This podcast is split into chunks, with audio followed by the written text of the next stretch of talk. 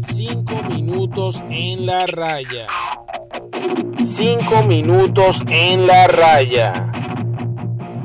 Hola a todos, bienvenidos a 5 minutos en la raya. Te habla Gabriel. Aquí yo te hablo de béisbol y fútbol en 5 minutos. Episodio 21. Seguimos con el mes del Fantasy Baseball y hoy toca los lanzadores abridores de la Liga Nacional. Y, bueno, en la Liga Nacional eh, está concentrada la mayor parte de los mejores lanzadores de las grandes ligas cuando históricamente había sido en la Liga Americana la que tenía mejor picheo.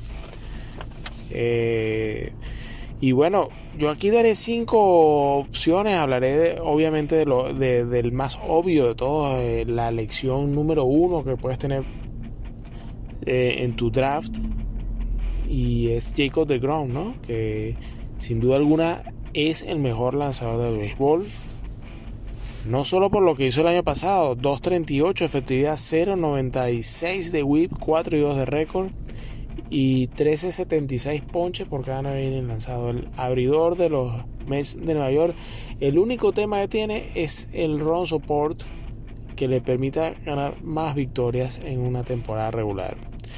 ¿Y por qué digo que no es solamente por su por su desempeño el año pasado? Es que les voy a dar los números en su carrera en grandes ligas. 8 temporadas en promedio, efectividad de 2.61 y un whip de 1.05. 70 victorias y 51 derrotas, lo que les he venido diciendo del run support que le da pocas victorias.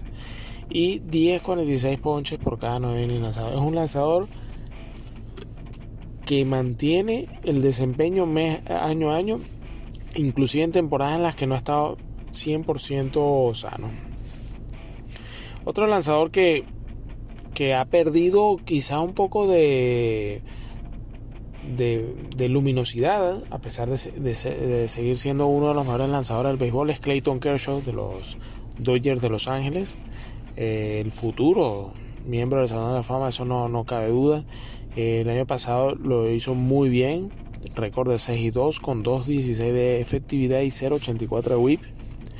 Eh, el tema con Kershaw, y hablando tanto de fantasy béisbol como inclusive béisbol real, es que las segundas partes de la temporada, inclusive ya a partir del mes de septiembre, Kershaw no tiene el mismo, la misma energía, la misma estamina y sus desempeños son eh, yendo de regulares a malos. Eh, inclusive, bueno, eh, ese, eso es lo que tienes que tomar en cuenta, quizás tomar a Kershaw y tratar de cambiarlo, venderlo alto, sea un buen precio, cambiarlo por un buen bateador o, la posición que tengas, porque luego su rendimiento disminuye. también tomar en cuenta que desde las temporadas 17, 18, 19, años 2017, 18, 19, el porcentaje de bateo de los bateadores es de 222. O sea, no hay tanto dominio como en los años anteriores que bajaba de 190. Y también tomar en cuenta que no logra 30 partidos o 30 juegos abiertos eh, como abridor desde 2015. Eso demuestra también un poco eh, que ha estado eh, expuesto a, lesiones, que ha estado que, no ha tenido la misma consistencia de sus primeros años y eso es lo que ha hecho en parte que, Clayton Kershaw no salga entre los dos tres primeros lanzadores del béisbol que ahorita básicamente están ocupadas estas posiciones por Jacob DeGrom, Gary Cole y Shane Bieber. Entonces, bueno, tomar en cuenta estas particularidades con Clayton Kershaw. Eh, otro lanzador que, bueno, eh, ha estado un poco eh, a las lesiones de espalda ha sido Max Scherzer. El año pasado una mala temporada, 3.74 y 1.38 whip, 5 y 4 de efectividad. Pero este es otro caballo. Este es un lanzador que todavía le queda mucho. Viene recuperado y debería de, de tener una un desempeño similar a sus anteriores eh, temporadas. En promedio, los últimos 5 años tiene una efectividad de 2.7 con 0.97 de whip. O sea, Max Scherzer eh, si bien está en un equipo que peleará quizás en el mejor de los casos un comodín, que como son los nacionales de Washington, es un lanzador que te da muchas victorias, muchos ponches y que si bien al igual que Kershaw no está en la discusión de los mejores lanzadores del béisbol, sigue estando ahí, es un lanzador que no puede dejar de pasar de, cuarta ronda eh, y que te va a ayudar como si fuera un primer un, lanzador de primera tu primer eh, eh, pick de lanzador abridor. Ahora bien te quería hablar de otro lanzador que que causó mucho revuelo al ser contratado por los padres de San Diego para a partir de esta temporada es Blake Snell que viene de los, los Tampa Bay Rays Blake Snell me atrevo a decir que es más el ruido que lo que trae. Si bien en su año de Sayón eh, la destruyó con 1.89 de efectividad, 21 y 5 de récord y 0.97. Ha sido, eh, ha sido básicamente el único año que ha superado 25 partidos eh, o juegos como lanzador abridor. Es un lanzador que ha tenido problemas físicos, que ha tenido falta de consistencia en ese sentido. Y si tomamos también en cuenta que el año pasado, sí, el año pasado tuvo una efectividad de 3.24, 1.20 whip, 4 y 2 de, de, récord y 11.34 ponches por cada 9 innings lanzados. Eh, precisamente no superaba los 6 innings de, trabajo en cada salida.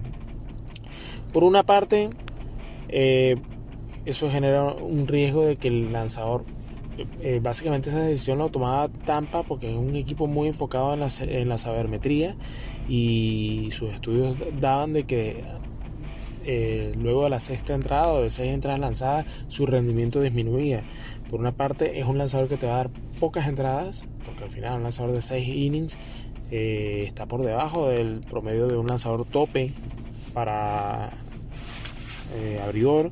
Y por otro lado, bueno, si en San Diego quizás no son, no son tan sabermétricos y a pesar de estar en un, en un estadio más para lanzadores, lo llevan más allá de ese estadio probablemente el rendimiento sea, mm, eh, por decir, no tan bueno como el año pasado, no tan casi bueno, porque tampoco es que un 1.20 whip estamos hablando de un buen, unos buenos números. Entonces, mucho ojo con Blake Snell, por más que esté en un equipo eh, con un estadio para lanzadores, acompañado de un Ron Support porque tiene un mejor, eh, una mejor alineación.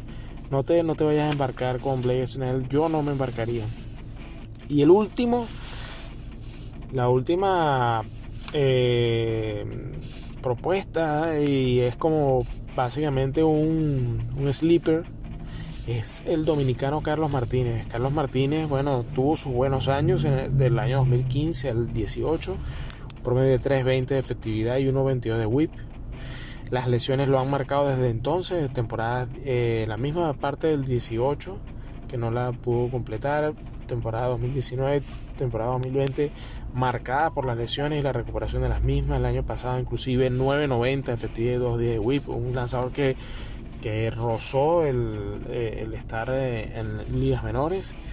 Jugó en República Dominicana como parte de su, de su recuperación para, para estar listo para esta temporada 2021. Tuvo cuatro aperturas, 1 y 0 de récord.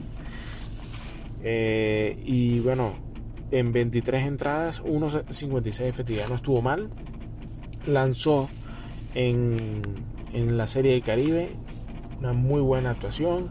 Es un lanzador que quizás como tu última opción, eh, cogerlo ronda 16 no está nada mal para probar suerte y quizás darte una buena sorpresa. Este, con Carlos Martínez, un lanzador que tiene la calidad, pero las lesiones la han marcado. Así que bueno, señores y señoras, señoritas y señoritos, estos han sido 5 minutos en la raya, lanzadores abridores de la Liga Nacional para el Fantasy Baseball. Seguimos en el mes del Fantasy Baseball y estamos hablando.